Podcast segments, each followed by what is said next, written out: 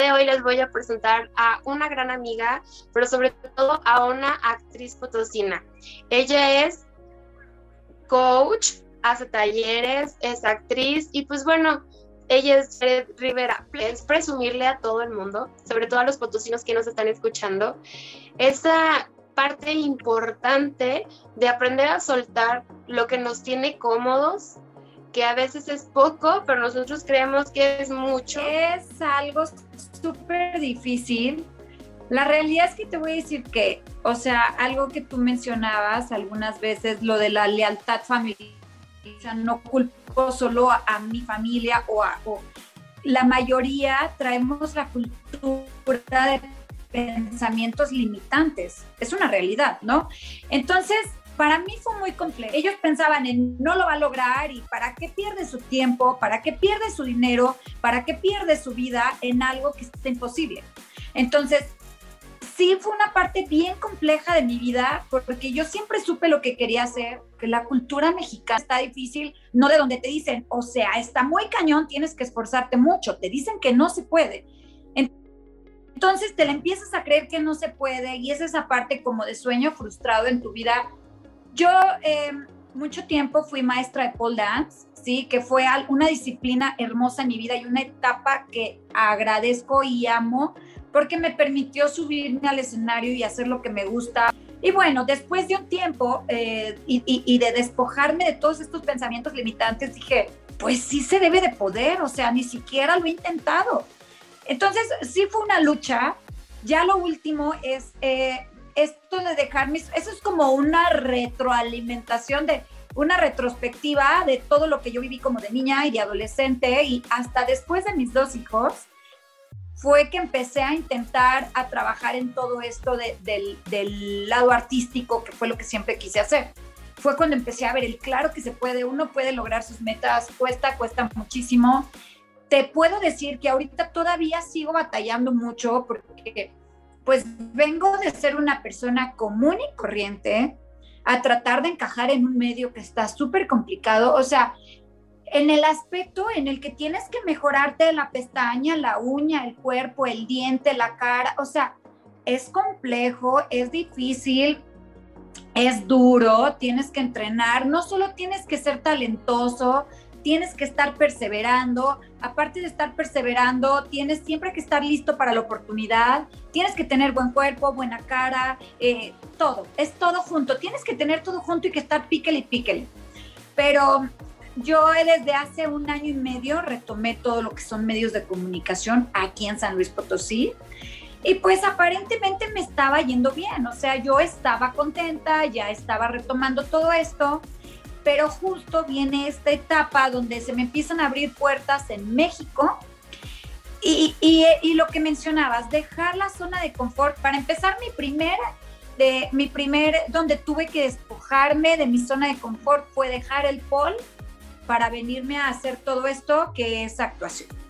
¿Por qué? Porque en el pol yo ya tenía ocho años, yo ya tenía una carrera, yo ya tenía un prestigio, yo ya tenía un negocio, o sea, yo ya tenía un modus operandi que me dejaba dinero, yo ya tenía ingresos, ya tenía todo. ¿No crees que cuando me fui a México yo ya tenía trabajo y todo resuelto? Era de Dios por irme a México, que es un ambiente tremendo, inmenso, competencia al por mayor. Había muchísimo talento, pocas oportunidades, pero entre esas poquitas oportunidades, pues bueno, te digo, yo empecé a tomar todo lo que había gracias a Dios se me empezaron a abrir las puertas poco a poco. Es algo que me tiene como, fueron esos pequeños destellos, sí, que te manda Dios como para un vas bien, si es por ahí, no te rindas, no te rajes, ¿sabes? Porque, porque me empezaban a llamar, me empezaba gente a recomendar sin ser mis amigos ni nada. Oye, es que pedí que me recomendaran una actriz y fulano de tal te recomendó y, es gente con la que había trabajado, ¿no? Entonces dije, qué padre que sin ser amigos, sin ser nada, estén recomendando pues mi trabajo. Fue así la, la, la forma en la que empecé apenas desde septiembre del año pasado, que yo me fui y aparte en tiempos de pandemia, lo cual es un tiempo difícil y fue un tiempo difícil para todas las grabaciones. Este, la verdad es que tengo construyendo allá en Ciudad de México realmente poco, no llevo ni el año, pero estoy muy contenta con lo que he logrado. ¿Qué le diría yo a las personas que, que realmente es bien complicado dejar lo que tú tienes seguro o lo poco que has construido, poco o mucho?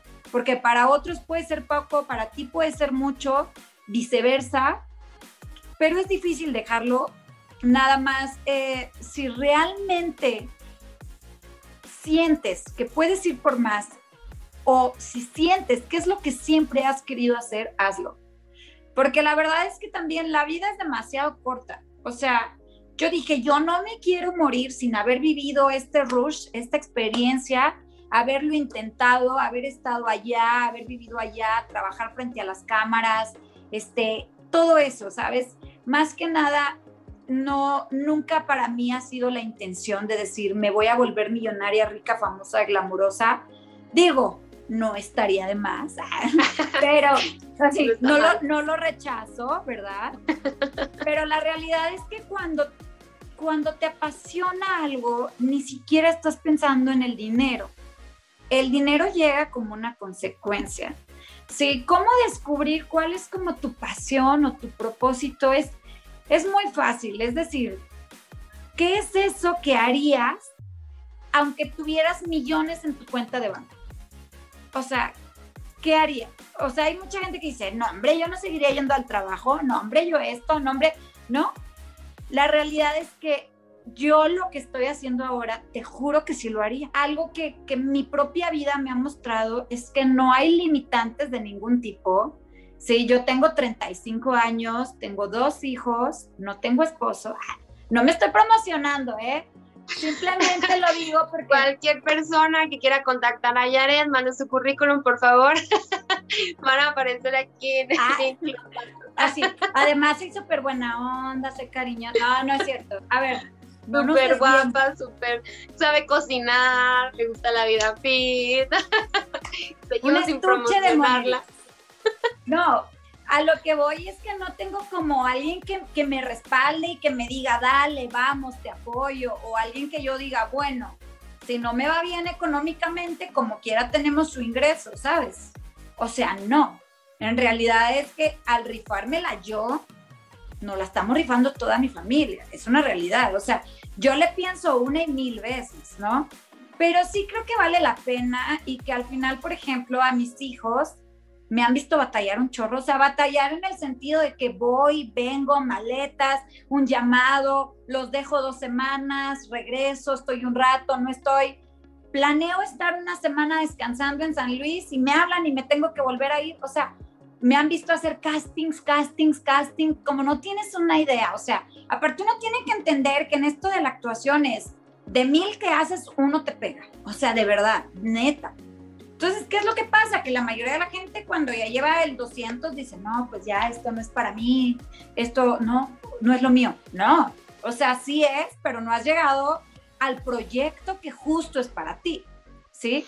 Entonces... Además siento que, perdón que te interrumpa, esa parte que dices, no has llegado al proyecto que justo es para ti, es la parte que estamos hablando en el que sí eres lo que vibras. O sea, y si tú ya también estás desgastado y emocionalmente sientes que eso no es para ti, eso pues no, no va a pegar jamás. O sea, yo creo que tiene que ver con la constancia, con el compromiso. O sea, por ejemplo, este proyecto de Ser Infinito para mí es algo increíble, es algo que de verdad, este, como dices, lo estoy haciendo con muchísima pasión, pero hay momentos o hay días que regreso de trabajar y digo, ya no quiero diseñar, no quiero grabar, o sea, y si es un, me voy a bañar, voy a volverme a limpiar y tengo que vibrar de tal manera en la que mi proyecto me lleva a donde yo quiero, ¿no?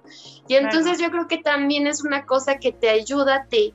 Y la verdad es algo que he visto mucho de ti. Y es algo que quisiera que le compartieras a todas las personas que nos están escuchando. Uno, si eres lo que vibras en el aspecto de que si yo ya hago otro casting así diciendo, bueno, pues pues no es para mí, pero a ver qué sale. O sea, no, tú tienes que hacerlo con la seguridad de que puedes hacerlo. Que te elijan o no, ya no, ya no depende de ti. Depende de muchas cosas, depende de que no es que no seas bueno, es que no eres lo que justo ahorita están buscando, nada más, ¿sí? pero tú tienes que, reconocerte y, también lo que mencionabas, sí, de que como nuestra, nuestra creencia de que ser humildes es no reconocer nuestros talentos y eso está mal. Y te voy a decir, es una parte que apenas tiene poco tiempo, que me costó entender y me costó sacarla adelante porque yo también, entre el querer ser humilde siempre, todo el mundo decía, oye, pero qué padre y qué bueno. Y yo, ay, no, pues gracias, pues voy, no, voy empezando, o sea, todavía no me sale tan bien, o sea, uno por no querer, no querer ser arrogante o no querer caer en la, en, en el ego y en la vanidad, rebaja sus talentos y no tiene que ser. Al contrario, creo que es mucho más humilde saber lo que tienes y no creerte más que nadie. Creo que te voy a decir algo, el mayor de mis talentos, y se lo digo a todo el mundo, es ser súper perseverante y súper aferrada. O sea, eso es para mí lo que me ha llevado a todos lados, ¿no? Y, a lo mejor todavía no estoy en el punto en el que quiero llegar. la verdad, mis amigos que están en Ciudad de México y toda la gente me dice, güey, es que vas rapidísimo. O sea, yo tengo no sé cuántos años aquí taloneándole y he hecho la mitad de proyectos que tú en meses, porque ni siquiera llevo el año, ¿no? Entonces creo que Dios me está abriendo las puertas y le agradezco. O sea, obviamente también trabajo, creen que actuar solo es pararte enfrente de la cámara, o sea, eh, eh, es, es trabajar, es prepararte. Poco a poco he ido pues desarrollando mis puntos débiles y sacándole partido a lo que tengo eh, como ya como bueno, ¿no? Y, y, pues mejorando, digo, todo, la verdad es que todo es mejorable en esta vida, hasta el más chingón tiene puntos a mejorar hasta el más fregón se puede equivocar, todos nos equivocamos, somos humanos, no somos máquinas, pero lo más bonito es trabajar en lo que te gusta, es inspirar a otros, es ayudar a otros y es cada día verte, ver tu trabajo y decir, eh, qué bien me salió, pero todavía voy a mejorar esto y esto. Pero sí aceptarte lo que tienes bueno, lo que tienes bueno como ser humano, lo que tienes bueno como profesionista. Aceptarte, sí, exactamente, porque estamos hablando que ambas, eh, el, tema que las dos nos manejamos, en el ambiente en el que nos manejamos, de un Dios que nos hizo con amor. También sabemos el poder de las palabras. Yo la verdad es una de las cosas que estaba leyendo el otro día, es que si te das cuenta, eh, las personas que son o que están apegadas al tema de, Dios, de la iglesia, sin importar religión, sabemos que en Génesis viene que todo se creó a través de la palabra. O sea, Dios dijo que se haga la luz y se hizo la luz, ¿no? Y acuérdate que Dios nos creó a su imagen y semejanza. Entonces, si estamos iguales, somos igual que Él, el poder de nuestras palabras es, es muy fuerte. Entonces, y aquellas personas que hablan el tema del universo y todo eso, pues también hablan de las energías, ¿no? Entonces saben el poder de las palabras. Y justo el próximo episodio habla de lo que significa decir de nada. Y cuando yo estuve estudiando sobre eso, yo me quedé así, ¿cuántas veces he contestado de nada? Cuando alguien me dice gracias. O sea, le resté valor a algo que yo hice, ¿no? Y realmente, este, cuando alguien te dice, oye, la verdad es que mil respetos para tu talento, mil respetos para el baile que te aventaste en el pole dance, y tú digas, gracias, una, es mi talento, porque pues sí, si naces con el talento, no es como que cualquiera pueda bailar porque pues unos no tienen el talento. Y dos, también me he esforzado mucho para llegar aquí, ¿sabes? O sea, que reconozcas que es un don con el que naciste, pero que también que sepas reconocer que es algo a lo que tú le has echado ganas. Y es algo que no estamos acostumbrados a hacer, o sea, no estamos acostumbrados a reconocernos nada, porque es un tema social, ¿no? Es un tema social en donde, este, vuelvo al tema escolar, o sea, tú sientes a 40 niños, los 40 niños tienen que comportarse igual y aprender matemáticas de la misma manera y aprender ciencias naturales de la misma manera y tienes que sacar 10 en todas las materias. Cuando la habilidad y el talento de matemáticas es de un niño y la habilidad y el talento de ciencias naturales y biología es de otro niño y, y tiene que ponerse al nivel. Y entonces desde ahí nosotros no captamos que tú naciste con un don, con una habilidad y que además le vas a echar ganas a esto con lo que tú naciste, ¿no? Tenemos nosotros, te voy a decir, la misión de cambiar el esquema, no de culpar a nuestros padres, porque nuestros padres así fueron educados por sus padres y a su vez sus padres, y desgraciadamente el pensamiento limitante no lo hacen como porque no quieran que logremos, sino porque realmente sentían que no lo íbamos a lograr. Cuando yo iba a poner el estudio de Paul, cuando yo iba a poner el Paul en San Luis Potosí, todavía existían como dos, tres que eran súper ocultos. O sea, literal estaban tras una cortinita, no creas que decía Paul Dance. La gente, las señoras que practicaban decían, voy al ejercicio. Así, o sea, era un tema así súper secreto, como si fuera algo malo, tal cual, como si, como si fuera algo malo, ¿no? Entonces, cuando yo les dije un día, oigan, voy a poner un estudio de Paul, la gente me dijo como, ¿por qué vas a hacer eso? Y yo, pues porque quiero, mira, ya eché números, según yo sí me sale esto. Yo me dedicaba, mira, yo siempre soltando mi zona de confort. Aquí está otro ejemplo. Este, yo me dedicaba a vender este, ropa, bolsas, carteras, cosas de marca en mi carro. La verdad me iba bastante bien, o sea, bien en el aspecto de que pues, tenía a gusto para mantener a mis hijos y bien, tenía mis clientes, cobraba por quincena, etcétera. Ese era mi negocio en ese entonces. Entonces dije, voy a vender mi carro para poner un estudio de pol.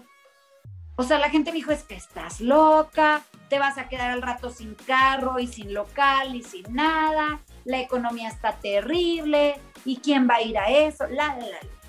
O sea, la realidad es que meses después yo tenía un lugar, gracias a Dios, lleno, horarios llenos, la gente me conocía, yo le puse afuera así el letrero de Paul Dance, sépalo todo el mundo, aquí hacemos Paul a mucha honra. Y tu foto. Mucha gente piensa que yo soy pionera en San Luis del Pol y no, lo que pasa es que yo fui pionera en darlo a conocer como algo súper normal, ¿no? Y, meses después yo ya estaba en campeonatos, yo ya estaba dando talleres, yo ya estaba en televisión, yo ya estaba en show. Y fue el decirles gracias, aprecio tu opinión, pero lo voy a hacer, ¿no? Y me ha, me ha tocado una y otra vez que las decisiones más grandes de mi vida, profesionalmente hablando, van acompañadas de soltar algo que el 90% de la gente a tu alrededor te va a decir, no lo hagas. Y entiendo que esa gente no lo dice en mala onda. ¿sí? Lo dicen, estamos acostumbrados a que el éxito es tener cierta edad, un matrimonio feliz, unos hijos, un perro, una casa, una camioneta y ese tipo de cosas. Ir de vacaciones con el esposo. Y no está mal, puede ser el éxito eso, pero no es la única definición, es mucho más amplia la definición del éxito. Hay quien puede tener todo eso y no es feliz. Y hay quien puede no tenerlo y es muy exitoso y es muy feliz porque está haciendo lo que le gusta. Hay gente que no tiene hijos, que no tiene un matrimonio y que está siendo súper feliz en otras áreas de su vida. Entonces, sí nos toca romper esquemas, pero lo que yo creo es que la gente de nuestra generación, Lorraine, nos toca sembrar una semilla diferente en nuestros hijos, en los hijos de nuestros hijos, inclusive en la gente de nuestra edad, porque la gente de nuestra edad, la mitad, está como nosotros, como queriendo dar ese switch, y la otra mitad está en claro que no, mi trabajo seguro, mi casa, porque mis papás se van a ofender. O sea, yo siempre he querido hacer eso, pero ¿qué van a decir mis papás si dejo la carrera? Dios nos hizo para ser felices.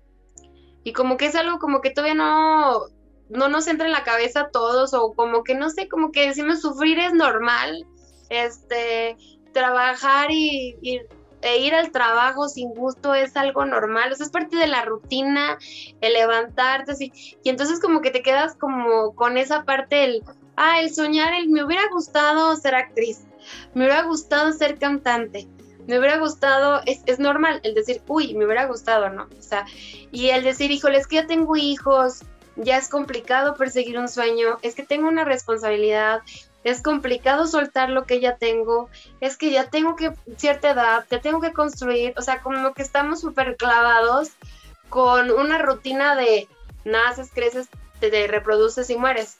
Igual, o sea, naces, creces, estudias, trabajas, te jubilas y mueres.